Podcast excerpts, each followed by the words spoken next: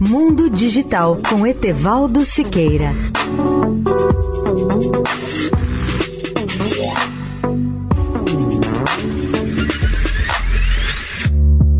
Olá, ouvintes da Eldorado.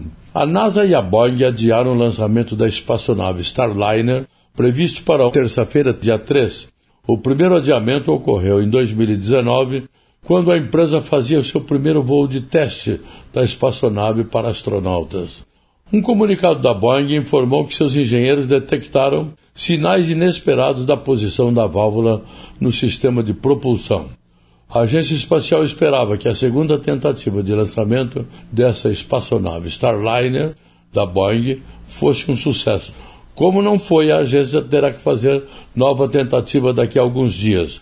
A Boeing é uma das duas empresas que a NASA contratou para levar seus astronautas de e para a Estação Espacial Internacional. A SpaceX é a outra, com sua nave Crew Dragon.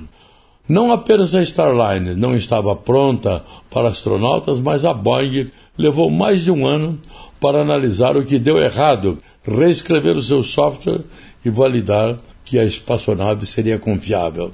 Na verdade, este é o segundo atraso em uma semana. A Starline estava programada para ser lançada na sexta-feira.